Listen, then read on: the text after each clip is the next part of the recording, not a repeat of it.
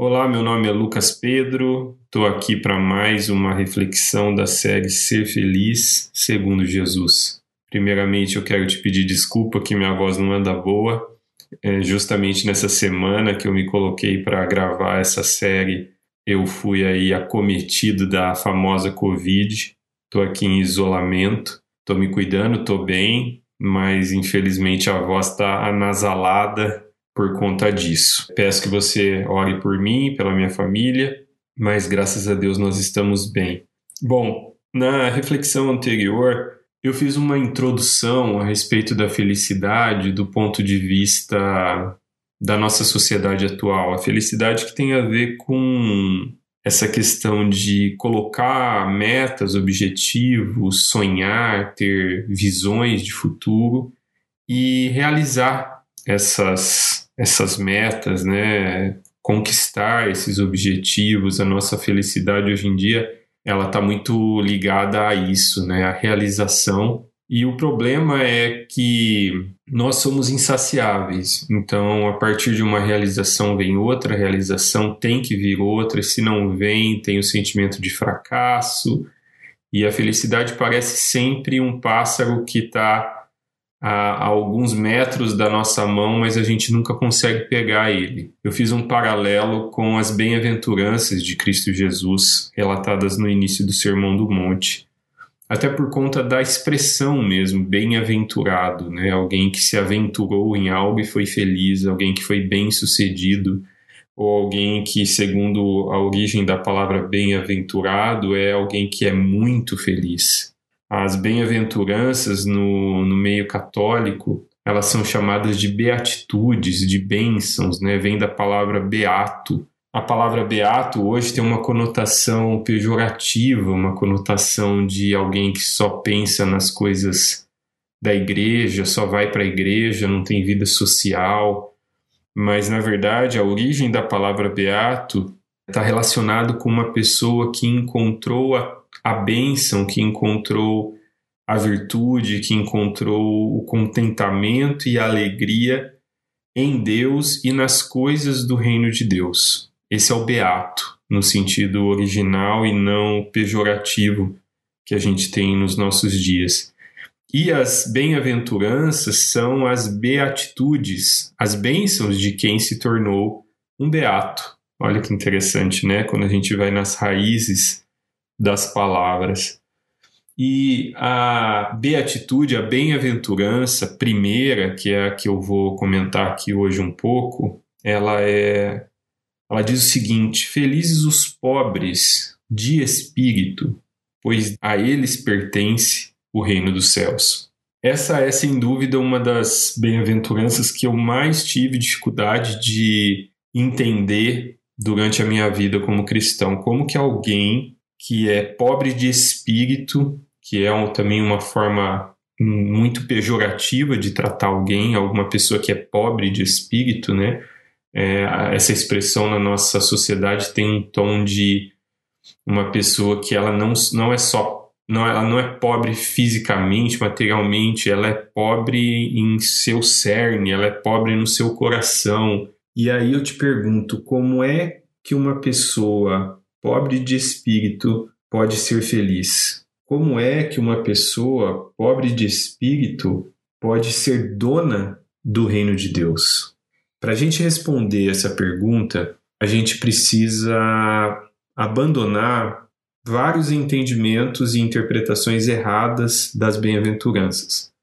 A primeira interpretação errada que a gente faz das bem-aventuranças é entender que você tem ali oito bem-aventuranças, então você tem ali oito tipos de pessoas que recebem essas bênçãos de forma separada. Então você tem os pobres de espírito, você tem os humildes, você tem os mansos, você tem os pacificadores, são, são grupos de pessoas que recebem essas bênçãos de forma separadas.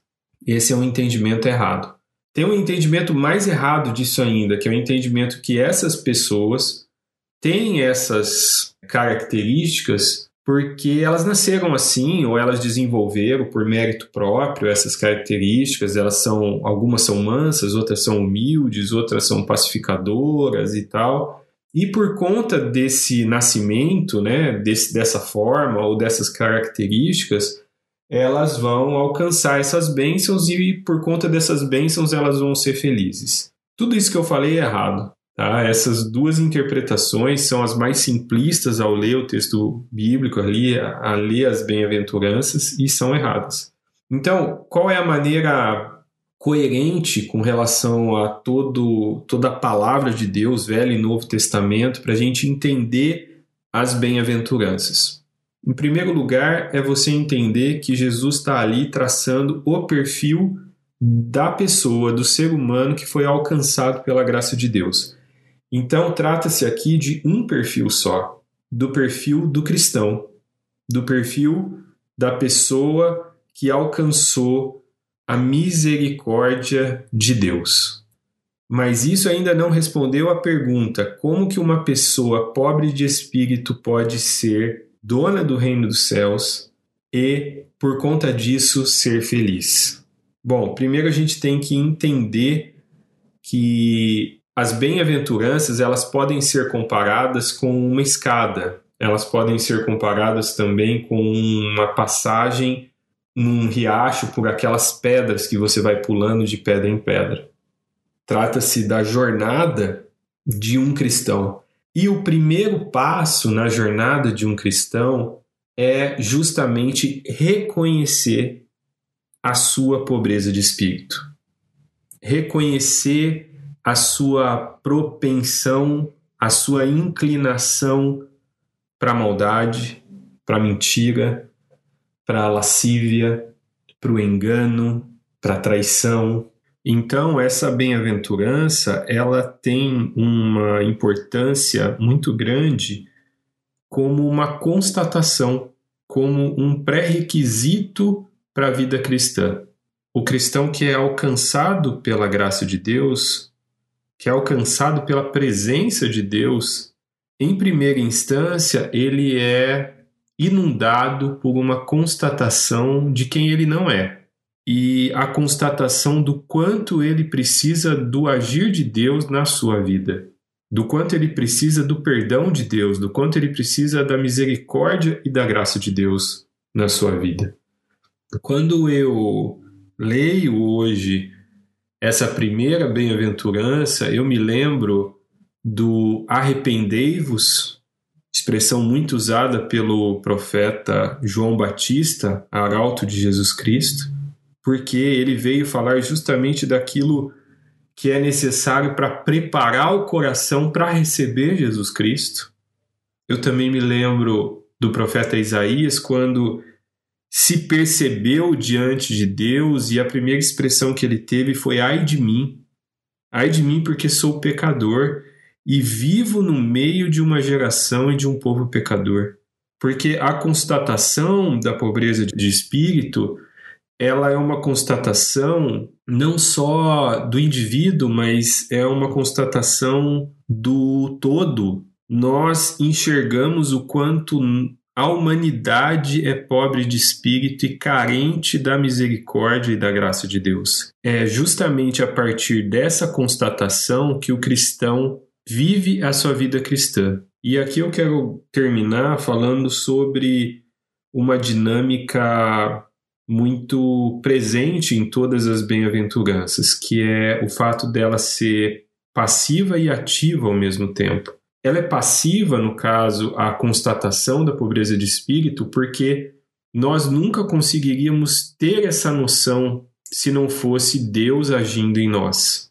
Então, Deus age em nós para que a gente se coloque prostrado, reconheça a partir da santidade de Deus a nossa pobreza de espírito. Mas ela também ativa no sentido de que o cristão sempre procura relembrar, estudar e se aprofundar e reconhecer diariamente a sua pobreza de espírito original, antes da presença de Deus em sua vida. É a partir dessa dinâmica passiva e ativa que o cristão vive a sua jornada. Bom, para terminar, talvez você esteja perguntando, mas Lucas, como que uma pessoa pode ser feliz na prática, constatando, descobrindo que ela, na verdade, é pobre de espírito? Primeiro, é, é preciso entender que o que Jesus está falando de felicidade é uma felicidade muito mais profunda e duradoura do que a felicidade que nós falamos hoje em dia. E existe uma felicidade em descobrir uma verdade, mesmo que essa verdade seja dura e difícil de aceitar. Existe uma felicidade aqui que é uma felicidade genuína, coesa, de entender como de fato nós somos e de assumir quem de fato nós somos. A felicidade do pobre de espírito em Cristo Jesus está justamente nisso, nesse, nesse assumir. A bênção dessa bem-aventurança que nos torna feliz é saber que ser pobre de espírito, constatar essa pobreza de espírito, é aquilo que nos faz ser pertencentes ao reino de Deus. E no texto não está falando que nós seremos pertencentes ao reino de Deus no futuro. Está falando que nós já pertencemos ao reino de Deus, justamente porque nós constatamos, assumimos e vivemos essa postura de alguém que sabe que é pobre de espírito, mas que foi alcançada pelo amor de Deus. Eu espero que você reflita sobre essa mensagem. Se você tiver alguma dúvida ou quiser acrescentar algo, me manda mensagem direta e transformai-vos.